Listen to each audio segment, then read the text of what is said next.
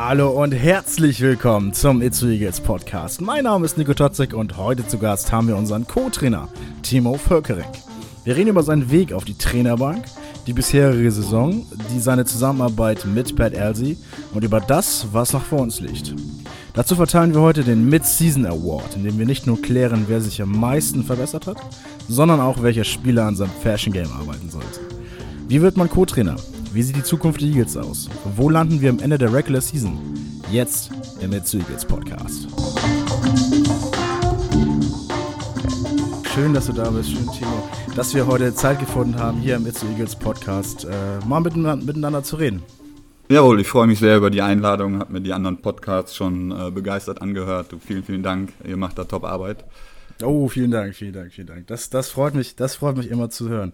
Und äh, dieses, dieses Lob müsste ich ja eigentlich auch äh, direkt, direkt zurückgeben. Die Top-Arbeit passiert ja auch im Team, ähm, wo du ja auch, äh, sag mal, dein, dein, dein Input mit hast.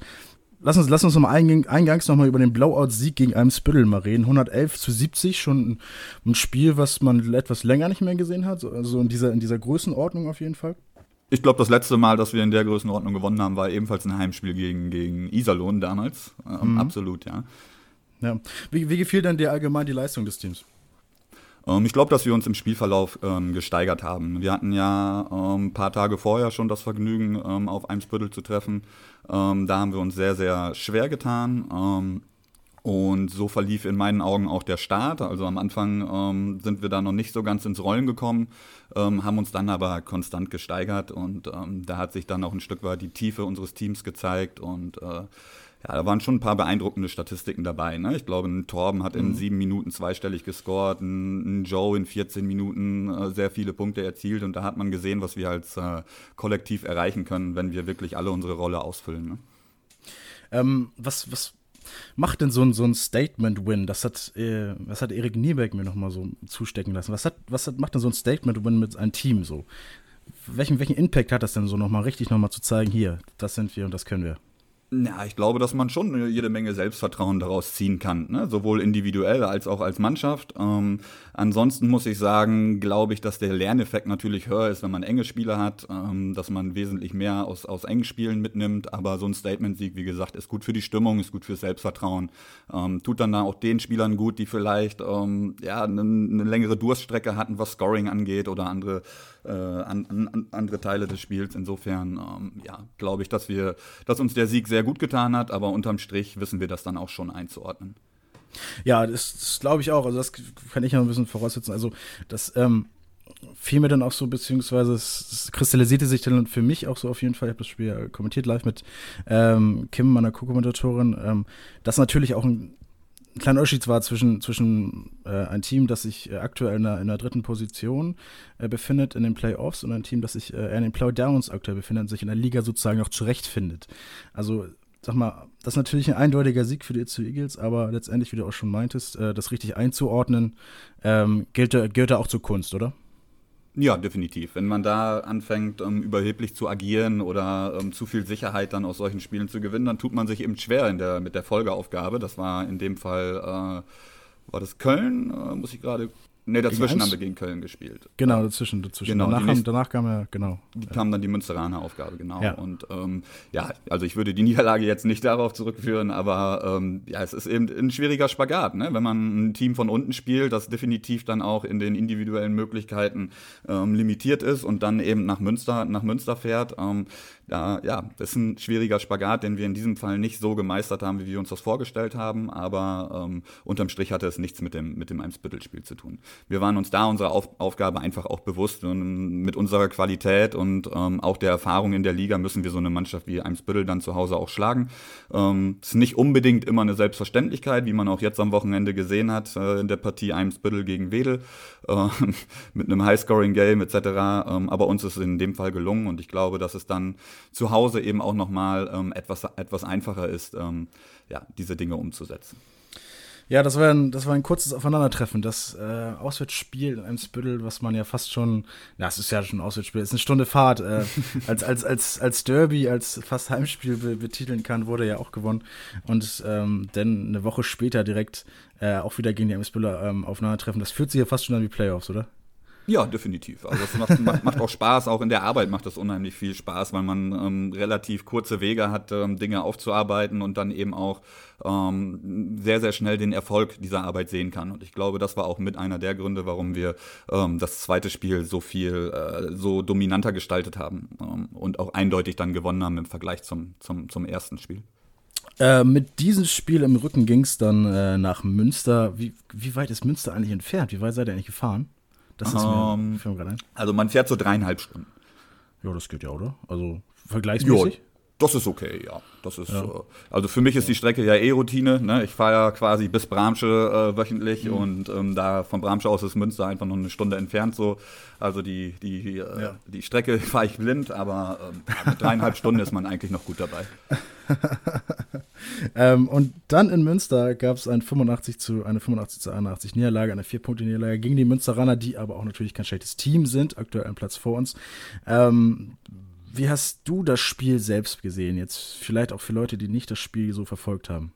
Ja, also ich habe insgesamt ein wirklich gutes Basketballspiel gesehen, ähm, sehr intensiv, zwei Mannschaften, die exzellent ähm, vorbereitet waren. Ähm, ich glaube, der Spielverlauf zeigt es dann auch. Ähm, es war permanent eine sehr, sehr enge Partie.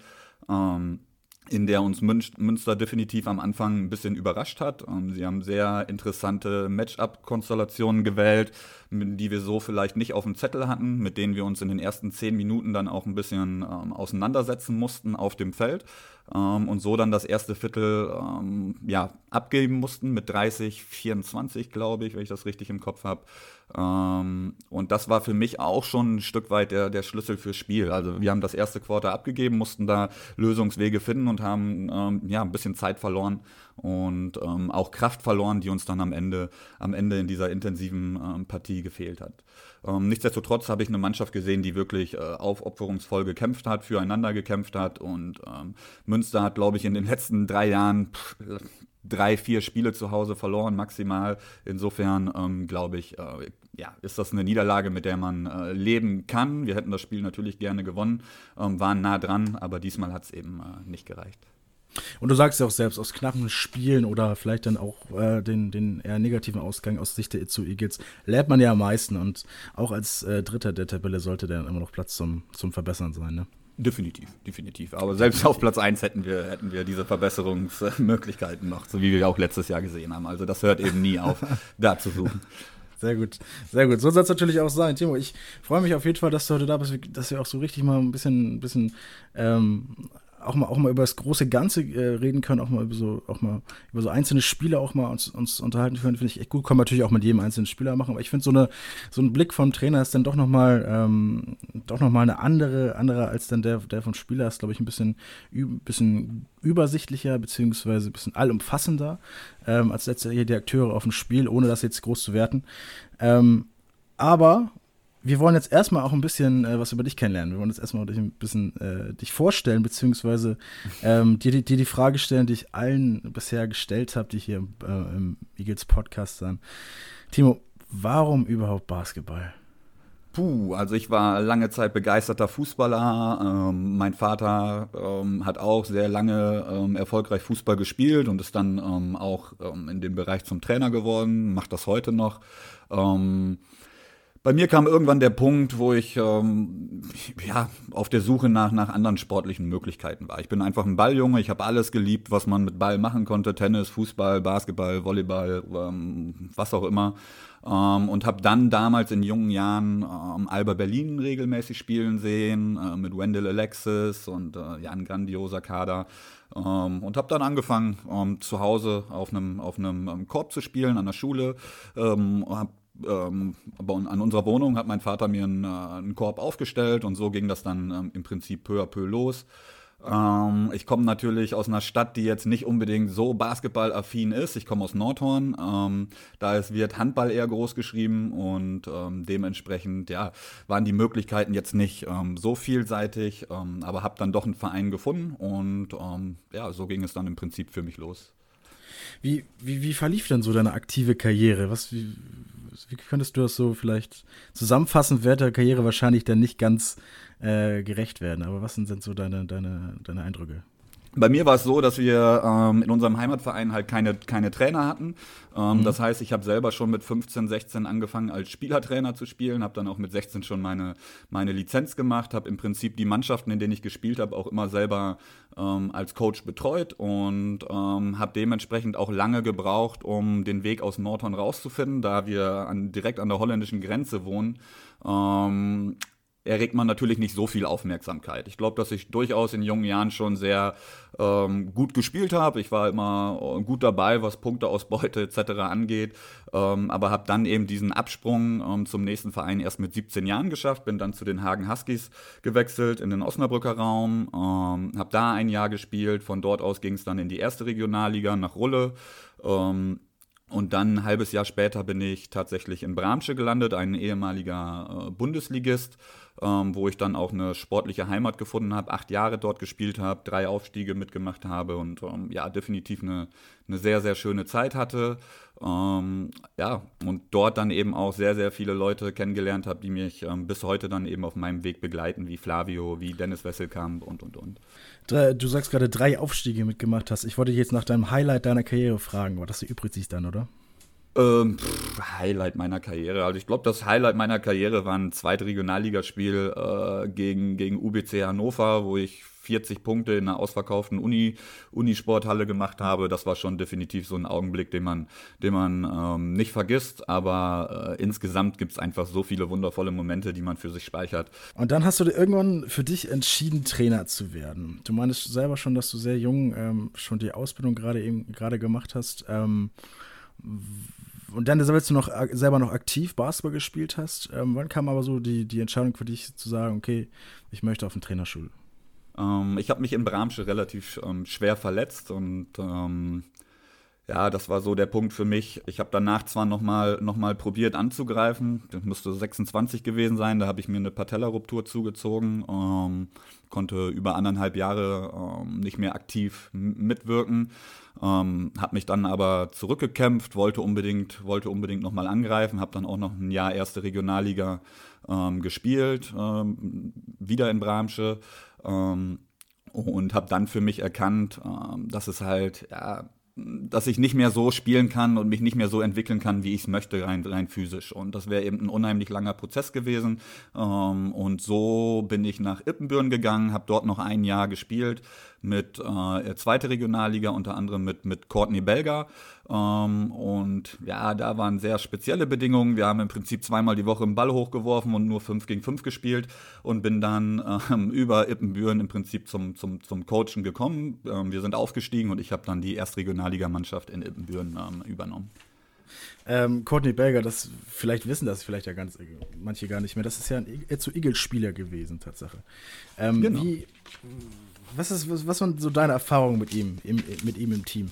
Ähm, meinst du als Spieler oder generell als, als Trainer? Fangen wir mit dem Spieler an, als Teammate. Was war Courtney Berger für dich für ein, für ein Teammate? Mm, als Spieler war die Anfangszeit durchaus hart. Es waren so diese typischen amerikanischen Rookie-Stories. Also er war sehr balllastig, ähm, hat ein bisschen Zeit gebraucht, ähm, sich an den europäischen Basketball oder deutschen Basketball anzupassen. Und ähm, da waren durchaus Spiele dabei, wo äh, man gesagt hat, gesagt hätte, ah, hm, wäre schon schön, wenn wir mehr Ball-Movement ähm, auf die Reihe kriegen würden als Mannschaft. Ähm, aber aufgrund seines Charakters hat das dann relativ schnell gelöst und ähm, ja, wir sind dann mit ihm Meister geworden. Er hat überragende Leistungen gezeigt und sich äh, sportlich wie menschlich ähm, einfach permanent und konstant entwickelt und dementsprechend ja war es für mich ein äh, Riesenspaß und äh, mit ihm zu arbeiten und auch im Nachhinein dann noch zwei Jahre mit ihm als äh, als äh, Trainer arbeiten zu dürfen ist äh, unheimlich viel Professionalität die er an den Tag legt äh, Unterstützung für jedermann sehr sehr offener Mensch selten einen so akribischen und intensiven Arbeiter gesehen wie ihn was er dann auch seine ähm, Karriere irgendwo widerspiegelt ne? Um noch einmal den Bogen zum, zum Fußball zu schließen, der als der neue Trainer von Juventus Turin vorgestellt wurde, Andrea Pirlo, ein ehemaliger Mitspieler von Gianluigi Buffon, der glaube ich sogar noch zwei, drei Jahre älter ist oder so, hat Buffon Pirlo gefragt, ob er ihn siezen muss, äh, jetzt, da er sein, sein Vorgesetzter, sein Trainer ist. Wie war es denn bei euch? Nein, ich glaube, das ist von dem, von, von, äh, muss man ganz individuell sehen. Ich persönlich bin kein Mensch, der auf sowas Wert legt. Ähm, für mich ist es wichtig, dass man, dass man Harmonie in der Truppe hat, dass man freundschaftlich mhm. und vertrauensvoll miteinander arbeiten kann. Und da ist ein Sie äh, für mich definitiv nicht angebracht. Nein, also auch wenn man vorher Teammates war, es wäre natürlich, hat Spürle auch verneint. Also ähm, um da jetzt nochmal das nochmal abzuschließen. Ähm, dann haben wir schon mal einiges von dir erfahren. Also das, der, der aktive Timo, Timo Völkering, der aktive Basketballer haben wir schon mal kennengelernt. Jetzt wollen wir noch ein bisschen, so ein bisschen, ich sage dazu immer gerne mal die, die bunte Fragen mal ein bisschen ausweiten hier, beziehungsweise wollen dich ein bisschen näher als äh, Person kennenlernen. Nämlich habe ich einmal 24 Fragen vorbereitet. Ich habe die mal Lightning Round genannt, dann einfach 24 Fragen, nämlich, weswegen die 24 nämlich? Kobe Bryant? Kobe Bryant. Tatsache sagt jeder Kobe Bryant. Niemand sagt die Shotlock. ja, ich hätte es raushauen können, aber ich wollte mich anschließen. sehr gut, stimmt. Du hast ja zugehört. Genau, sehr gut. Das freut mich. Ähm, und da habe ich mir 24 Fragen vorbereitet. Du weißt schon, wie es geht. Vielleicht hört uns ja gerade der eine oder andere, die oder die eine oder andere Zuhörerin, Zuhörer jetzt zum ersten Mal zu. Ähm, und ich werde Timo jetzt äh, 24 Entweder-Oder-Fragen stellen. Und er muss sich in Geschwindeseile. Er muss sich in binnen Sekunden äh, entscheiden, was er von den beiden denn ähm, möchte. Jetzt als Beispiel einmal Tag und Nacht und dann müsste sich Timo jetzt entscheiden, was er von den beiden möchte. Okay, Nacht. bist du bereit? okay, fangen wir mal an. Tag oder Nacht? Nacht. Zu Fuß oder mit dem Auto? Auto. Lange Distanz. Mit dem Zug oder mit dem Flugzeug? Zug, definitiv. Kaffee oder Tee? Kaffee. Am Strand oder in den Bergen? Strand. Pommes Fries oder, die, oder eine Acai Bowl? Pommes. Tupac oder Biggie? Tupac. Film oder Serie? Oh, schwierig. Serie. Star Wars oder Der Herr der Ringe? Herr der Ringe. Prison Break oder Scrubs? Oh, Prison Break. Coach Carter oder Semi-Pro? Coach Carter. Äh, Fußball oder Football? Fußball, definitiv. Messi oder Ronaldo? Messi. Europäischer oder amerikanischer Basketball? Äh, europäisch. Die Lakers oder die Heat? Puh, Lakers. Ja Morant oder Zion Williamson? Morant. Maxi Kleber oder Daniel Theiss? Theiss. Als Teammate LeBron James oder Kevin Durant? LeBron. Als Coach LeBron James oder Kevin Durant? Durant. Heimspiel oder Auswärtsspiel? Heimspiel. Eagles in Schwarz oder in Weiß? In Weiß. Erste oder die zweite Mannschaft?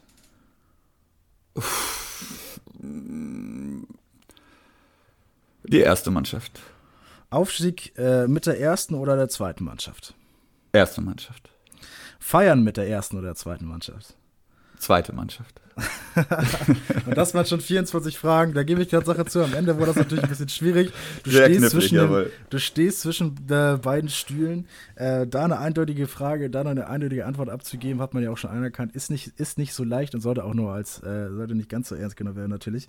Ähm, ich, ich habe dich nach äh, Fries oder Acai Bowl äh, gefragt. Ich finde das sehr sympathisch, dass du dich für Pommes Fries entschieden hast. weißt du überhaupt, ja, was also, eine Acai, oder hast du schon mal eine, so eine Acai Bowl überhaupt gegessen oder weißt du, was es ist?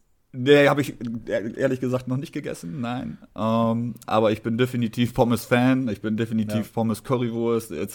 So, von daher fiel mir, die, fiel mir die Wahl relativ leicht. Und auch Prison Break-Fan, habe ich rausgehört.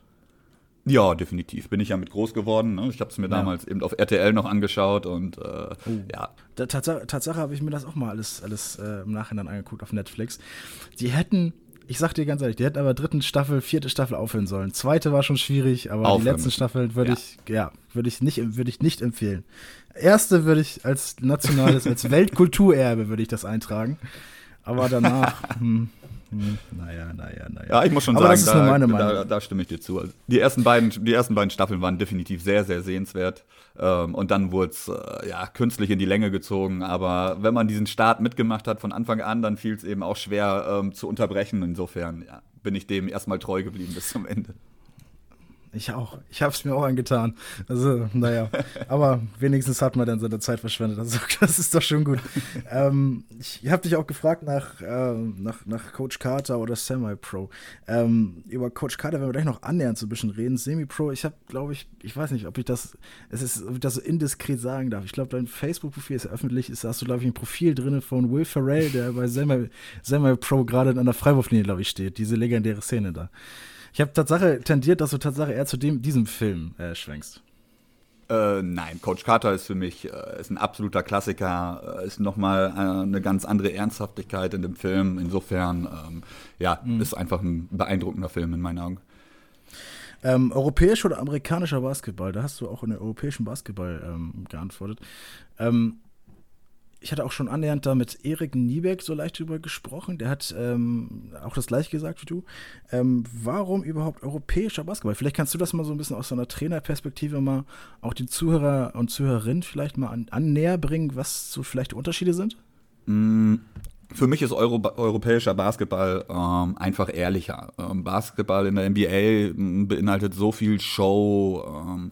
Es ist einfach, die wird nicht so verteidigt, wie man normalerweise verteidigen sollte, wenn man um, um Sieg oder Niederlage kämpft. Ähm, insofern muss ich schon sagen, ist europäischer Basketball echt beeindruckend, gerade Spitzenbasketball, ähm, weil da einfach an beiden Enden des Spielfeldes äh, immer 100 Prozent gegangen wird und ähm, in meinen Augen einfach viel, viel ansehnlicher und ähm, auch ehrlicher irgendwo. Trotz alledessen hast du dich ja, oder wie man auch an deinen Antworten, Anna, äh, erkennen konnte, kennst du dich auch aus in der NBA. Ähm, ich habe dich gefragt, Maxi Kleber oder Daniel Theiss sind da so äh, zwei, ich glaube, der sechs deutschen Spieler der NBA. Ich glaube, ich würde sie noch zusammenbekommen, aber die Fallhöhe, die lasse ich mir jetzt einfach mal nicht, nicht zu. Ähm, wie siehst du denn so ein bisschen die, die deutsche Zukunft da drüben über den See? Ich meine, so sehr natürlich auch der europäische Basketball äh, ehrlicher ist, letztendlich das, was die Reichweite generiert und ich glaube auch letztendlich über den ganzen Sport ähm, sag mal, sich ausfädelt, sich auszahlt, ähm, ist dann ja auch die große Bühne, würde ich mal behaupten. Wie siehst du denn da so die Zukunft der deutschen Basketballer? Ja, ich glaube, wir sind sehr, sehr gut aufgestellt. Ne? Ähm, trotz alledem muss man halt sehen, was dieser, dieser NBA-Aufenthalt dann eben auch äh, mit einigen Spielern macht, so wie du es gerade schon ähm, beschrieben hast. Also ich glaube, dass wir beim letzten internationalen Turnier nicht das Maximum rausgeholt haben und dass es da eben kein ähm, Team war, das zu 100% harmoniert. Ähm, und insofern haben wir uns da sehr, sehr schwer getan, trotz unserer überragenden individuellen Klasse. Und ähm, diesen Spagat zu meistern, nämlich BBL-Spieler und NBA-Spieler dann unter einen Hut zu bringen, daran sind schon einige Generationen auch in anderen Ländern gescheitert. Ähm, und diesen Spagat gilt es halt zu meistern. Ne? Ich, ich denke gerade so ein bisschen an ähm, die Zeit, wo Dirk Nowitzki noch in der ähm, deutschen Nationalmannschaft war und da ihn, glaube ich, von Teammate von ihm, den Dallas Mavericks, ähm, auf einmal dann Deutscher wurde. Ich glaube, seine Urgroßmutter war also halb Deutsche und deswegen hat er einen deutschen Pass bekommen. Jawohl. Ist ja auch alles. Eamon war das, glaube ich. Genau. Cayman, genau. Ist, Cayman, so. äh, ist ja auch alles, alles so richtig so, aber das sind ja schon, das waren ja schon andere Zeiten, wenn man, sag mal, das, das erholen muss, äh, so, so, so den letzten Strohhalm fast schon annähern muss, damit man auch so eine, so eine riesen Bewunderung der NBA da man hat, dass man jeden nimmt, der einfach nur das spielt. Ähm, das hat sich dann zum heutigen zur heutigen Zeitpunkt ja schon verändert, oder? Ja, definitiv. Es hat sich eben auch einiges getan. Ne? Das muss man ganz klar sagen. Und das zeigt dann eben auch die Entwicklung äh, an deutschen Spielern in der NBA. Ähm, aber auch in der BBL ist es ja durchaus, ähm, durchaus zu sehen, dass äh, deutsche Spieler ähm, immer, mehr, immer mehr Vertrauen bekommen. Wir haben ja hier in Hamburg jetzt auch ein sehr gutes Beispiel rumlaufen mit Justus Hollatz, der ein beeindruckender Basketballer ist. Und ähm, auch wenn er jetzt noch nicht ähm, auf diesem NBA-Niveau irgendwo einzuordnen, ist es schon beeindruckend. Ähm. Und ich glaube, dass wir da einfach auch durch, durch das Regelwerk eben wichtige Schritte gemacht haben, um deutsche Spieler zu entwickeln. Ne? Und ähm, die, die, die Arbeit äh, an der Basis, so wie das man der, Poli äh, der Polizei schon, so wie es man in der Politik ja nennt, passiert dann ja in den, ähm, in den zweiten Mannschaften, in den Jugendmannschaften auch ähm, der Republik. Und ähm, da wirst du ja auch sag mal, sehr aktiv äh, als Trainer der zweiten Mannschaft der zu Eagles. Ähm, ich habe jetzt echt die freche Frage gestellt, erste oder zweite Mannschaft. Da kann man eigentlich nur verlieren. Also das ist, das, dafür möchte ich mich vorhinein, vorhinein ähm, entschuldigen. Aber lass uns mal so ein bisschen auf die zweite Mannschaft gehen. Was, was macht die zweite, um das ah, jetzt vielleicht ich, so wenn ich da eine, Wenn ich da eine Sache reinwerfen darf, ich habe mich für die erste Mannschaft entschieden, weil wir immer die Möglichkeit haben, auch in der ersten Mannschaft Spieler aus der zweiten zu integrieren. Insofern so. ist mir die Entscheidung dann gar nicht so schwer gefallen. so, sehr gut. Aber was macht denn die zweite besser als die erste? Ähm, gar nichts. Es macht gar nichts die zweite besser. Es ist einfach ein, äh, ein super angenehmes Arbeiten. Wir haben da einen Kader, der äh, total sozialkompetent ist, der äh, harmoniert und das schon seit Jahren, obwohl wir viele Veränderungen durchgemacht haben, haben wir einfach einen Kern, der an sich, ähm, ja, mit dem es einfach Spaß macht zu arbeiten. Ähm, und ja, ich glaube, unsere Ergebnisse zeigen halt auch, dass wir uns jedes Jahr konstant entwickelt haben, dass wir Jahr für Jahr auch ähm, Spieler über die zweite äh, in der ersten Mannschaft integriert haben.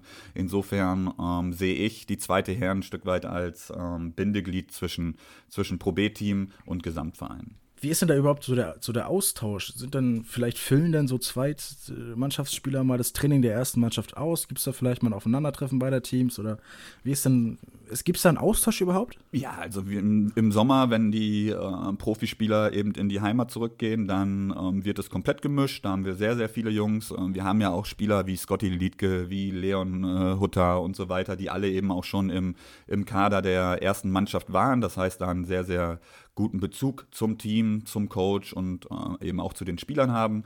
Insofern ähm, ja, geht es schon ähm, sehr intensiv Hand in Hand. Also es ist, äh, es fühlt sich nicht so an, als würde man mit zwei komplett unterschiedlichen Teams arbeiten, sondern ähm, auch ein Ole Friedrichsen, äh, Tobi Müller, äh, Chris Meyer sind alles Jungs, die eben auch jetzt schon regelmäßig und also immer im Trainingsbetrieb der ersten Mannschaft sind. Auch Chris Meyer ist da schon äh, bei jedem Training dabei.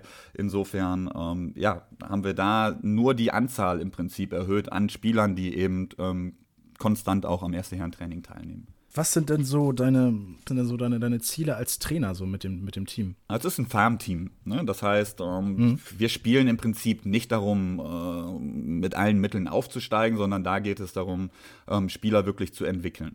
Wenn wir einen äh, Erik Nieberg zum Beispiel nehmen, der in seinem ersten Jahr 35 Minuten zweite Herren gespielt hat und ähm, vielleicht auf zwei bis fünf Minuten in der Pro B kam, äh, muss man ganz klar sagen, dass ihm ähm, ja, diese, diese Entwicklungsschritte auch äh, enorm geholfen haben haben. Und ich glaube, das ist etwas, was Erik auch zu jeder Zeit bestätigen würde. Ähm, und diesen, den gleichen Prozess durchlebt jetzt im Prinzip ein Tobi Möller, ein Ole Friedrich, die ähm, vielleicht in ihren Einsatzminuten in der Pro B hier und da noch recht limitiert sind, sich aber dann eben als Leader, als Führungsspieler in der zweiten Mannschaft auch ausleben. Dann lass mich doch vielleicht die Frage ein bisschen anders stellen. Welchen, welchen Input willst du denn sozusagen oder kannst du genau Input, den du vielleicht ähm, der zweiten Mannschaft mitgeben möchtest, definieren. Klar, basketballerisch, so safe. Aber gibt es da vielleicht noch weitere Sachen, die du vielleicht da irgendwie der, der zweiten mitgeben möchtest? Ja, man will natürlich eine gewisse Arbeitseinstellung auch schon ähm, gemeinsam kreieren, Hand in Hand mit dem, mit dem Spieler. Ähm, ja, und dann eben den, den, den Ehrgeiz, diese, diese Herausforderung anzunehmen, äh, klein anzufangen, eine Liga höher, um uh, sich unten zu entwickeln. Ähm, allerdings muss man eben auch da aufpassen, nicht jeder bringt diesen Anspruch mit in so einem zweite Herrenteam. Das heißt, ähm, ja, es ist, gestaltet sich hier und da dann eben auch ein bisschen schwierig, den Spaßfaktor enorm oben zu halten und trotzdem ähm, ja, diese individuelle Kritik dann eben auch ähm, zu praktizieren. Und wie sieht denn die Zukunft der Eagles aus? Wenn das einer weiß, dann ja du? Oh, ich glaube, wir können, wir können frohen Mutes in die Zukunft gucken, gerade mit Spielern wie Tobi Möller, wie äh, auch Ole Friedrichs und auch viele andere, die wir im, die wir im Verein haben, ähm, sind wir, glaube ich, sehr, sehr gut aufgestellt. Ähm, und insgesamt wird sehr, sehr nachhaltig gearbeitet und auch da entwickeln wir uns. Ähm, ich meine, diese, diese Ideen mit der Halle etc., wo dann auch ein Leistungszentrum entstehen sollte und das liegt ja alles nicht auf Eis, sondern ähm, wir arbeiten weiter dran und hoffen, dass wir uns da eben auch als Verein und als Aushängeschild äh, Schleswig-Holsteins ähm, ja, präsentieren und entwickeln können. Dann ähm, glaube ich, dass viele Zuhörer und Zuhörerinnen, glaube ich, schon mal ein besseres Bild auch schon von der zweiten Mannschaft äh, bekommen haben. Die gilt es ja ähm, zu Eagles ja nicht nur das, das erste Team, da sind natürlich noch viele, viele andere Teams noch aktiv. Äh, du trainierst auch noch mehrere Mannschaften, oder? Warst du nicht auch Trainer? Oder könntest, welche, welche Mannschaft trainierst du nochmal? Ähm, also in meiner Anfangszeit hier habe ich die U16 und U14 männlich noch mit trainiert und jetzt dieses Jahr bin ich erstmalig in den Damenbereich gerutscht. Ähm, da haben wir eine sehr, sehr ähm, talentierte äh, Truppe, ähm, sowohl in der W14 als auch in der W16, die eben auch schon Landesmeister werden etc. Ähm, ich habe mit den Mädels vorher nur individuell gearbeitet. Ähm, ja, und dieses Jahr wollten wir eigentlich dann unsere erste gemeinsame Saison angehen, ähm, bevor wir dann von Corona eben gebremst wurden. Aber es ist definitiv, kann man, kann man festhalten, dass wir da äh, unglaubliches Talent haben. Ganz, ganz, ganz tolle Mädels, die sich super entwickeln. Ähm, ja, und da wartet definitiv auch eine rosige Zeit auf uns. Das sind einige gute Nachrichten, die hier noch äh, durch den Podcast flattern. Vielleicht gibt es ja dazu noch, noch irgendwann den Itze Eagles Frauen-Basketball-Heimspieltag. Das wäre doch zu wünschen in, in Zukunft. Ähm, hätten sie verdient. Hätten sie auf jeden Fall verdient. Ähm, du bist der Co-Trainer, um da jetzt vielleicht nochmal zurück zur ersten zu kommen. Du bist Co-Trainer zusammen mit dem, also mit dem Hauptamt, mit der Haupttrainer, das ist vielleicht irgendwie ganz schwer zu formulieren, mit Pat Elsie. So. Ähm, wie kam es denn überhaupt zur Chance, mit Pat Elsie zu coachen? Du meinst schon vorhin, dass du während deiner Karriere auch schon viele Kontakte geflogen hast und auch schon viele Leute kennengelernt hast, unter anderem auch Dennis Wesselkamp zum Beispiel.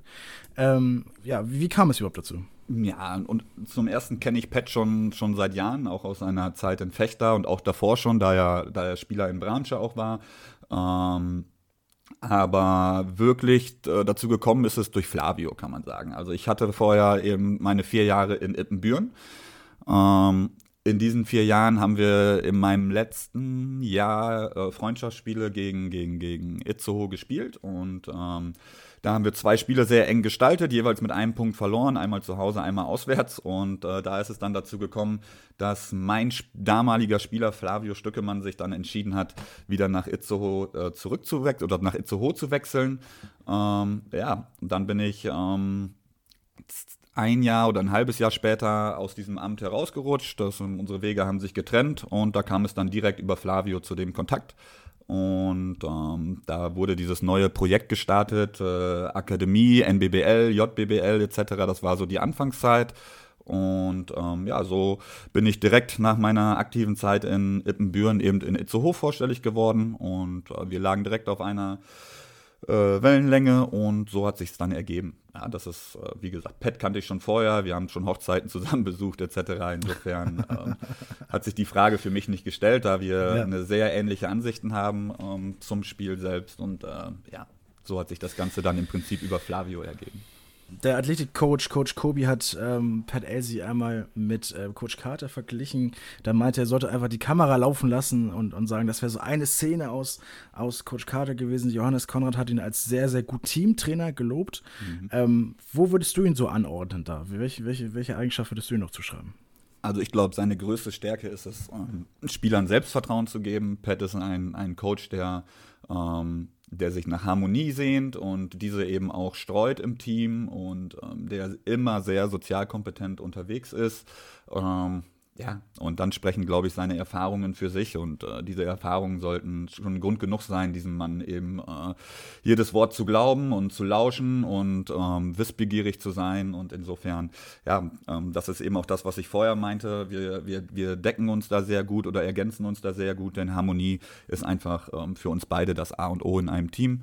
Und ähm, das macht ihn für mich aus, definitiv. Und da hat er ja schon in der laufenden Saison einige ähm, Entscheidungen getroffen, einige gute Entscheidungen getroffen, um das jetzt mal wieder den Bogen zu spannen zur, zur aktuellen Saison, die aber, ja, leider Gottes mit drei Niederlagen gestartet ist. Ähm, jetzt natürlich wesentlich, wesentlich besser läuft als zu Beginn. Aber war es vielleicht so mein Eindruck nach der vergangenen Saison, und das ist so ganz mein persönlicher Eindruck gewesen, man ist so dass das Team vielleicht eine Art Wachruf vielleicht mal so brauchte, jetzt nicht aufgrund irgendeiner, irgendeiner defizitären äh, Arbeitsentstellung, aber von wegen, jetzt müssen wir wieder da sein einfach? Ähm, nein, das glaube ich nicht. Jeder Spieler ist sich darüber bewusst, dass wir von Anfang an da sein müssen. Ähm, für uns ist der Start ein bisschen unglücklich gelaufen. Unser erstes Saisonspiel fällt Corona-bedingt aus gegen Köln.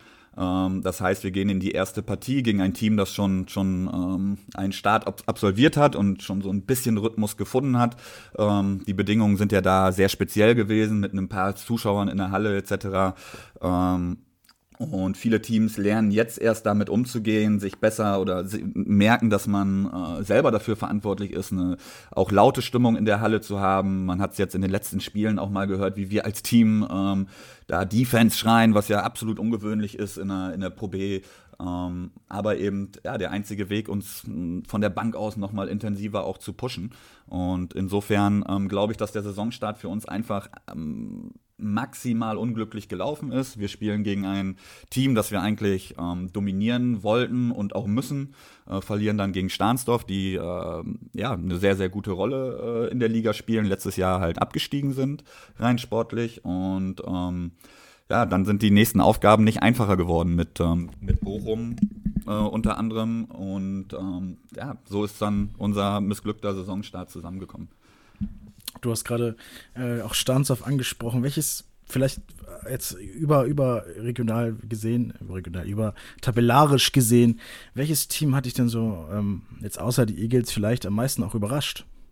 Mm, es ist definitiv Stahnsdorf, aber auch Köln am Anfang. Ne? Trotzdem ist es zu lesen, dass jedes Jahr aufs Neue eben äh, ein Aufsteiger gerade ähm, am Anfang der Saison ähm, ja, über ihren Verhältnissen spielt. Und so ist es eben auch bei, bei Köln gewesen, in meinen Augen, waren am Anfang ganz oben, sehr, sehr lange. Und so langsam kommen sie so ein Stück weit in der Liga an. Letztes Jahr war es Düsseldorf, aber das absolute Überraschungsteam ist für mich definitiv, äh, definitiv äh, Stahnsdorf. Und auch der ETV überrascht mich ein bisschen mit den drei Siegen, die sie jetzt schon auf dem Konto haben. Ähm, Wedel hinter sich gelassen, beide Spiele gewonnen. Das ist definitiv für mich die zweite Überraschung, auch wenn sie natürlich da unten noch äh, am Tabellenende sind. Ähm, vielleicht im Gegensatz dazu nochmal die Frage, ist natürlich ein bisschen schwierig gefragt, aber von welchem Team hättest du vielleicht mehr verlangt, aber vielleicht welche, welches Team performt noch nicht so, wie du, wie du das vielleicht gedacht hast vor der Saison? Ähm, da muss ich sagen, überrascht Iserlohn äh, mich ein bisschen. Die hätte ich schon ähm, weiter oben angesiedelt. Ähm, ist individuell einfach ein ähm, sehr interessanter Kader, für mich der beste, wohl beste Point Guard der Liga, was wir ja auch zu Hause äh, zu spüren bekommen haben. Ich denke, du wirst dich erinnern bei so einer Leistung mit dem, mit dem Prostran. Ähm, dazu Spieler wie Hübner äh, mit BBL-Erfahrung, wie, äh, wie Möller, wie Graham aus der, aus der Pro A. Also das ist schon ähm, individuell sehr, sehr stark. Ähm, allerdings fehlt es dann anscheinend so ein bisschen, bisschen an der Tiefe. Trotzdem hätte ich sie definitiv etwas weiter oben äh, angesiedelt in der Tabelle, muss ich sagen auch da ist ja noch nichts vorbei. Die Saison läuft ja noch und da gilt es natürlich auch nicht, noch nicht Leute vorab zu oder Teams vorab zu, äh, die Qualität vorab zu sprechen, was wir auch ja überhaupt nicht getan haben. Also Definitiv da ist ja noch, nein. ist ja noch einige, ist ja noch einige Zeit noch, ähm, da das, den Spieß umzudrehen und äh, noch besser zu performen, wie man das eigentlich möchte. Ähm, was war denn so das schwerste Auswärtsspiel für dich der, der bisherigen Saison? Hm, da würde ich ganz würde ich zu Münster tendieren, muss ich schon sagen. Also das Münsterspiel ist, ist immer tough. Ähm, wir haben in den letzten beiden Jahren äh, jeweils dort gewonnen. Einmal durch einen Buzzerbeater in letzter Sekunde von Stefan Schmidt und letztes Jahr eben durch eine überragende individuelle Leistung auch von Chad William. Ähm, also diese Spiele sind schon wirklich tough, weil äh, gefühlt, gefühlt muss man sich gegen Münster alles noch mehr erarbeiten. Äh, es ist immer ein guter Gameplan vorhanden beim Gegner, ähm, sehr akribisch, sehr intensiv geführte Partien und insofern ähm, ja, freue ich mich schon äh, trotz, trotz alledem immer enorm auf diese Partien, ähm, weil ich auch einen persönlichen Bezug zu Münster habe, da ich in meiner ersten Regionalliga-Zeit sehr, sehr häufig gegen Münster verloren habe. Aber ja, nichtsdestotrotz sind das extrem, äh, extrem harte Spiele. Und das beste Heimspiel bisher, auch wenn natürlich, äh, natürlich die Fans dabei fehlen? Das beste Heimspiel bisher. Hm, ich glaube, da würde ich, ja. würd ich tatsächlich das äh, Spiel gegen, gegen den ETV ähm, nehmen, einfach weil wir da als Kollektiv so überzeugt haben. Die Statistiken waren überragend. Ähm, das war wirklich sehr, sehr schön anzusehen, wie, wie, wie jeder einzelne Spieler von 1 bis 12 da einen wichtigen Beitrag leisten konnte, Selbstvertrauen danken konnte. Ähm, und das hat schon extrem Spaß gemacht. Und nah gefolgt vom, vom Köln-Spiel, wo wir definitiv gefordert waren ähm, und, und genau das umsetzen konnten, was wir uns, äh, was wir uns vorgenommen haben. Aber Heimspiele sind ja auch irgendwie nichts ohne, ohne die Fans, finde ich jetzt ähm, auch vielleicht auch von meiner Seite mal ausgedrückt. Das ist denn ja schon, ähm, da fehlt ja einiges, oder? Ja, das ist so. Da, äh, ich glaube, dass das, dass das jedes Team so fühlt. Äh, ja. Da fehlt einiges, keine Frage.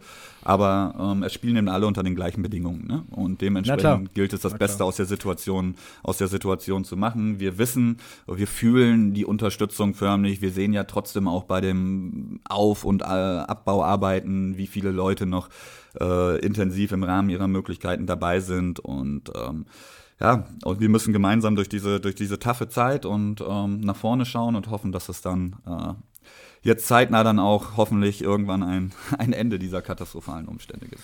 Better Times Will Come, das ist bestimmt irgendein Filmzitat von irgendjemandem, das bestimmt jemand mal gesagt. Führen wir jetzt mal hier ähm, in dieser Situation an. Ähm, wir haben jetzt ein bisschen geredet über die Saison bisher, jetzt wollen wir ein bisschen gucken über die Saison, die noch, ähm, die noch kommt. Aktuell ist es ja ein, ein dritter Platz inne. Wir sind, nehmen jetzt hier gerade am 13.01. auf, um das nochmal zu, äh, zu datieren. Ähm, das ist ja noch aktuell überhaupt gar nichts wert. Das Spiel, die Saison ist noch nicht vorbei. Aber was ist denn so vielleicht dein Mid-Season-Fazit? Uh, mein Mid-Season-Fazit ist, dass wir, ähm, dass wir definitiv das Potenzial haben, unsere, unsere Ziele zu erreichen. Ich glaube, wenn wir den Saisonstart ähm, nicht so in den Sand setzen, dass wir ähm, jetzt schon eine wesentlich bessere Position hätten. Ähm, aber das zeigt eben auch, wozu wir in der Lage sind. Ähm, trotz alledem ist das ein sehr sensibles, äh, eine sehr sensible Geschichte und Kleinigkeiten, negative Momente können, können das Momentum komplett kippen. Und da gilt es halt ähm, weiter aufmerksam, aufmerksam zu arbeiten, zu verstehen, dass wir, äh, dass wir uns nicht für unsere, für unsere äh, Leistungen feiern müssen, sondern ähm, konstant ähm, an unseren, an unseren Fehlern arbeiten müssen. Und ähm, dann glaube ich, dass wir unser, unser Saisonziel Top 3 auch erreichen können. Ja, das wollte ich mir gerade noch fragen. Wo landen denn die Eagles am Ende der Saison? Top 3?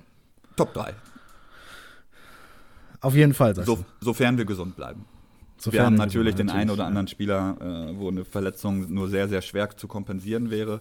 Ähm, aber ja, insgesamt ist der, Tief ist der Kader sehr homogen. Wir haben einen sehr mhm. guten Charakter in der Mannschaft. Und äh, wenn wir jetzt diese, diese kleinen Fehler abstellen, dann werden wir auch äh, die engen Spiele für uns entscheiden. Ähm, Ansonsten sind die Strukturen im Team eigentlich klar. Wir haben mit Flavio Stück, Stückemann einen, äh, einen Leader, der einfach ja, äh, zum Leader geboren wurde, so äh, kann man es definitiv sagen. Und ich bin davon überzeugt, dass wir äh, mit den Waffen, die wir haben, ähm, ja, gut durch die Saison kommen werden ich habe gehört, du hast einen guten Draht zu ihm. Ne? Kannst ihn, kannst ihn auch mal meine Nummer weitergeben. Ich werde ihn auch mal gerne hier als, äh, als Gast im Podcast. Das wird bestimmt auch noch möglich werden. Werde ich direkt weiterleiten, definitiv.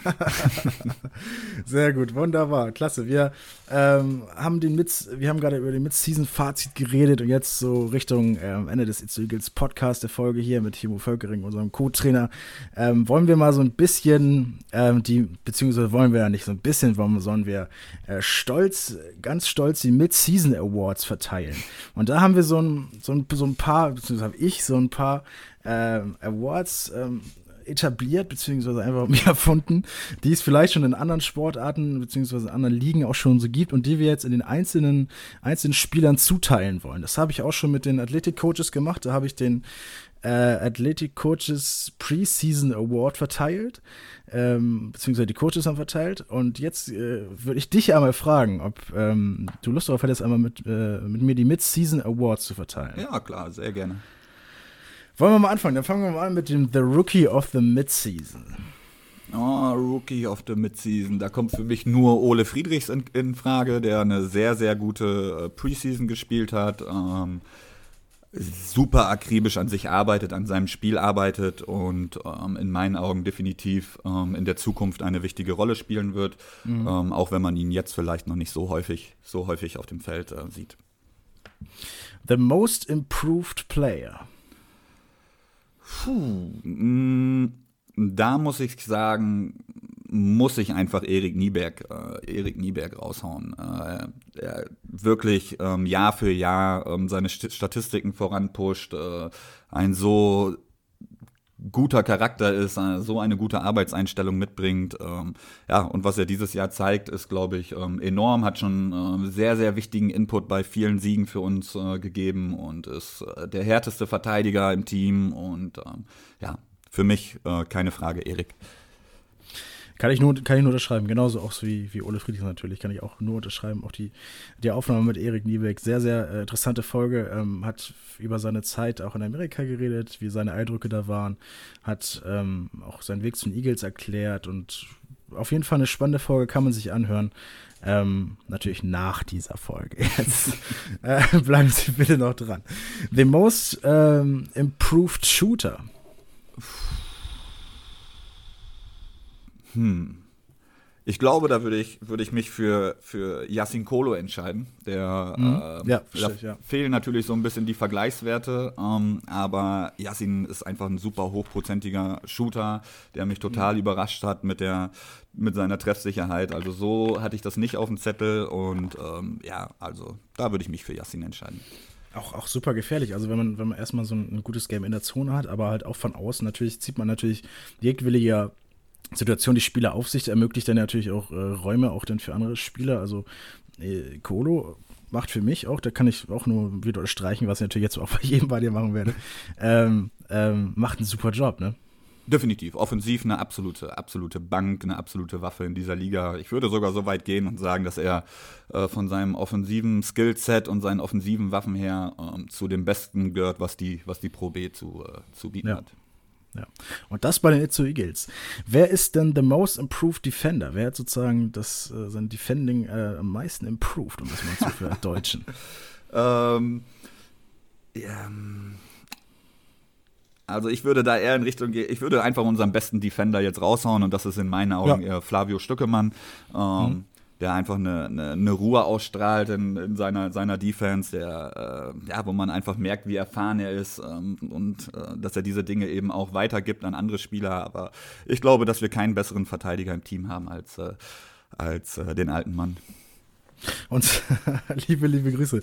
Uns ähm, liegen noch zwei Most Improved vor, nämlich einmal der Most Improved Guard und der Most Improved Forward. Wer ist denn der Most Improved Guard für dich? Ja, ich, normalerweise müsste ich jetzt wieder Richtung Erik gehen, aber da ich ja. ihn schon habe, muss ich ganz klar sagen, nehme ich, äh, nehme ich an diesem Punkt Ayu, ähm, mhm. der ja, seine Spielzeit auch nach oben gesch äh, geschraubt hat im Vergleich zur, zur Vorsaison, der sich ähm, ja, sehr gut entwickelt, ähm, ein toller Basketballer ist und äh, ich hoffe, dass er, dass er diesen Entwicklungsprozess weiter voranpeitschen kann. Und jetzt noch der Most Improved Forward. Um, ähm, rein statistisch betrachtet würde ich da Marco Boxic wählen. Um, ähm, ich glaube, dass auch er nochmal eine Riesenschippe draufgelegt hat im Vergleich um, ähm, zur Vorsaison. Wesentlich konstanter, sehr hochprozentig, rebounded gut. Insofern, ja, ist das definitiv Marco für mich.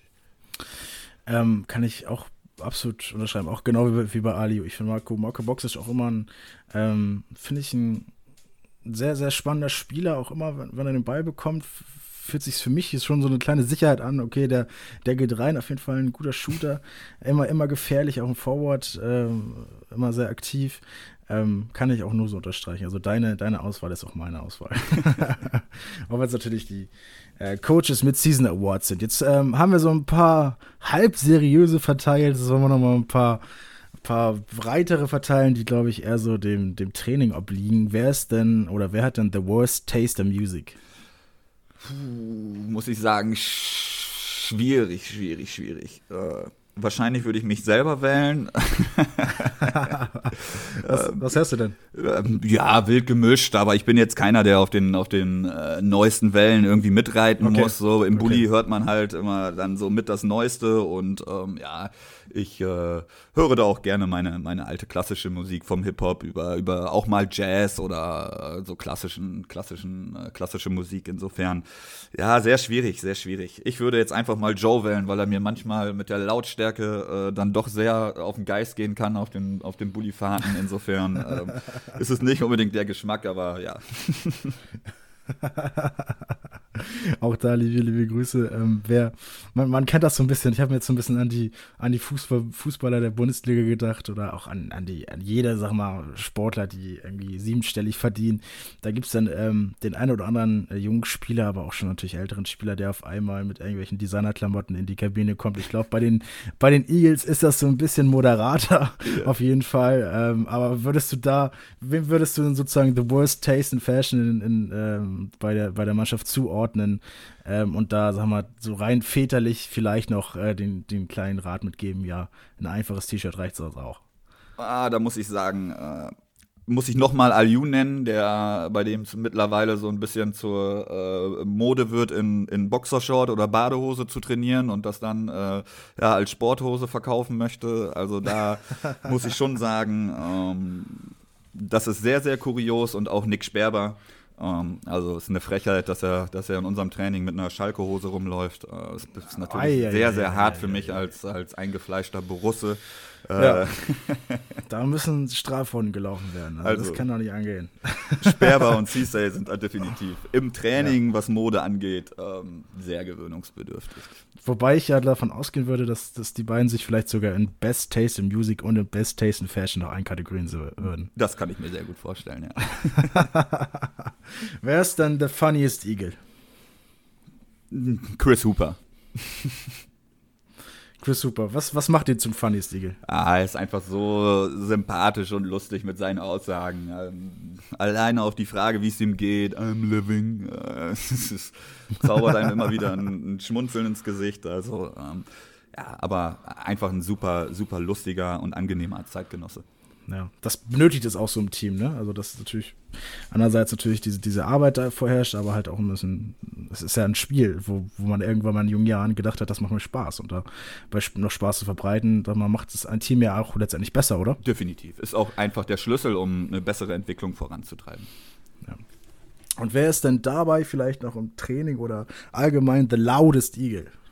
Oh, ja, sorry, muss ich Chris direkt nochmal nennen, weil er ist dabei so laut, so äh, unkontrolliert laut manchmal, dass man wirklich, also im ersten ja. Jahr mussten wir uns da alle noch ein bisschen dran gewöhnen, ähm, angeschrien zu werden, einfach aus dem Nichts, äh, weil er vielleicht irgendwo im Training faul sieht, aber auch das macht er auf eine un ja. unheimlich sympathische Art und Weise. Also ähm, das ist in keinster Weise irgendwie negativ äh, zu interpretieren. Gottes Willen, nein, um Gottes Willen. Das auch alles hier, die letzten vier, auch allgemein alles mit einem kleinen zwinkernden Auge zu sehen. Aber du hast ähm, jetzt noch die Möglichkeit, als, als letzten Award zu verteilen. Your most, most valuable player. Ganz persönlich den Timo Völkering, äh, Co-Trainer, Coaches, äh, Mid-Season Award verteilen. Ähm, in diesem Jahr ist es für mich tatsächlich in unserem Team äh, Marco Boxic. Aufgrund der ähm, Sachen, die ich auch schon vorhin angeführt habe, aufgrund seines Shootings, aufgrund seines Vorbaus, aufgrund wie er sich im Team verhält, im Training verhält? Ja, es ist das Gesamtpaket. Also wie gesagt, ja. das ist einmal die, die Art und Weise, wie er sich entwickelt hat, was er uns gibt, ähm, wie er ähm, diese Phasen abgestellt hat. Letztes Jahr hat er etliche Spiele noch dabei gehabt, wo, wo gar nichts ging. Mittlerweile fängt er das gut auf, scoret unheimlich konstant. Ähm, ähm, gibt dem Team ja diese gewisse Ruhe, die es braucht ähm, und ja ist eben äh, statistisch gesehen immer auch vorne mit dabei. Ähm, Insofern, ja, müsste man natürlich zwischen, zwischen Chris und, und Marco pendeln. Chris gibt natürlich rein äh, effektivitätstechnisch nochmal ein bisschen mehr. Ähm, aber da muss ich ganz klar sagen, ist es für mich die Entwicklung, die mich beeindruckt. Und ähm, darum würde, würde meine Wahl da Richtung, äh, Richtung Marco gehen. Und das waren die Mid-Season Awards mit dem Co-Trainer Timo Völkering. Ähm, wir haben, glaube ich, alles, alles abgedeckt. Oder fällt dir noch ein Spieler auf, den du jetzt noch mal herausstechen möchtest? Honorable, oh. honorable Mentions. ähm, ja, ich hätte Tobi gerne noch erwähnt, weil ich glaube, dass Tobi eine äh, unheimlich interessante Geschichte hinter sich hat, die ähm, ganz klar zeigt, wie, wie, wie, wie sehr man Basketball lieben kann und äh, wäre mit Sicherheit auch nochmal ein interessanter Typ für deinen Podcast, um da so ein bisschen reinzuhören, der auch schon viel gesehen hat. Ähm, ja, super arbeitet, äh, in beiden Mannschaften agiert und das auch mit, mit, mit Freude und Leidenschaft und ähm, ja, ist für mich ein, ein super Spieler, der definitiv auch irgendwo unsere Zukunft darstellt. Allerbeste Grüße gehen rauf. Ich, ich, hoffe, man hört sich hier bald mal mit zu Eagles Podcast wieder und auch hoffentlich irgendwann wieder face to face. Aber so funktioniert es ja auch ganz gut äh, auf den digitalen Weg. Wir kommen langsam zum Ende des It's Eagles Podcast und ähm, am Ende vergewissere ich ja noch gerne mal meine, meine, meine Gäste, dass ähm, so, ein, so ein Podcast ja zeitlos ist. Das heißt, wir nehmen jetzt, wie gesagt, hier der 13.01. nehmen wir jetzt hier auf äh, nachmittags. Und das ist erstmal so eine Zeitkapsel, die sich über die Jahre erstmal, äh, erstmal hält. Jetzt lass es fünf Jahre sein, lass es zehn Jahre sein, lass es 20 Jahre sein. Ähm, worauf möchtest denn du so zurückschauen, so ein bisschen? äh, jetzt rein auf Itzehoe äh, wir können auch rein persönlich reden. Da würde ich jetzt dir auch die Möglichkeit äh, geben, so rein persönlich sagen, worauf möchtest du zurückschauen, dass du vielleicht äh, in 20 Jahren so dass den Podcast wieder hörst und sagst ähm, und guckst, ob du das geschafft hast oder nicht. Ich meine, das ist ja immer, man ist jetzt, man ist ja immer Ergebnis seiner Umstände und seiner Einflüsse, aber ähm, Worauf, worauf, möchtest du denn äh, stolz zurückschauen? Kannst du für dich selbst beantworten, wie du magst? Ähm, ich glaube, ich möchte, möchte ähm, viele, viele Leben äh, positiv beeinflussen, ähm, viele Sichtweisen ähm, lenken und ähm, helfen, ähm, dieses, dieses, dieses Spiel besser zu verstehen und vielleicht auch seine Ziele und Träume mit diesem, diesem Spiel zu erreichen. insofern, ja, ist für mich tatsächlich das Wichtigste, dass äh, ja, Menschen äh, gerne auf unsere gemeinsame Zeit zurückschauen und ähm, dann auch sagen, ja, ähm, diese gemeinsame Zeit hat mich vielleicht ähm, vorange vorangetrieben und war sehr, sehr wertvoll in äh, jüngeren Jahren für mich. Ähm, wenn ich das erreiche und das in einer hohen Vielzahl, dann ähm, bin ich, glaube ich, sehr zufrieden mit meiner Arbeit und ähm, bin auf dem richtigen Weg. Dann würde ich mich bei dir bedanken, dass du heute hier Gast warst im Itzu Eagles Podcast. Äh, vielen lieben Dank für deine Zeit. Ist heute noch, steht heute noch Training an? Ähm, jawohl, gleich 18 Uhr, Videoanalyse U Münster. Oh. oh sehr gut, sehr gut. Gibt es einiges zu bereden wahrscheinlich. Ähm, ja, das schon, das schon. Aber wie gesagt, das sind die Phasen, in denen man, äh, in denen man sich verbessert und äh, ja. Gar keine Frage. Gar keine Frage. Vielen lieben Dank nochmal, dass du, dass du da was, wie gesagt, machst. Bitte Werbung, Werbung für den Podcast. Ich ähm, bedanke mich auch bei allen Zuhörern und Zuhörerinnen, die uns hier heute zugehört haben. Ich hoffe, man sieht äh, sich irgendwann wieder in der Halle. Da wirst du mir natürlich auch äh, äh zustimmen, ne? Definitiv. Ja, da muss, es wird passieren. es, es, wird, es wird irgendwann wieder passieren. Solange hören wir uns hier noch hier im It's Podcast, sonst aber auch über einen Livestream. Ähm, mein Name ist Nico Totze, immer Gast vor, war Timo Völkering. Ich wünsche dir noch einen schönen Tag und ciao. Vielen Dank. Das war der Itzehoe Eagles Podcast mit unserem Co-Trainer Timo Völkering. Wer die Heimspiele der Eagles verfolgen möchte, kann dies im Livestream auf aasportswatch.tv tun. Weitere Informationen dazu findet ihr auf unserer Internetseite eagles-basketball.de. Wenn ihr immer auf dem neuesten Stand sein wollt, dann abonniert doch die Eagles auf Instagram, Facebook, Twitter und Co. Dazu könnt ihr uns auch auf den Plattformen folgen, auf der ihr uns gerade soeben angehört habt. Wer beim nächsten Mal dabei ist, erfahrt ihr online. Bis dahin, bleibt gesund und bis zum nächsten Mal.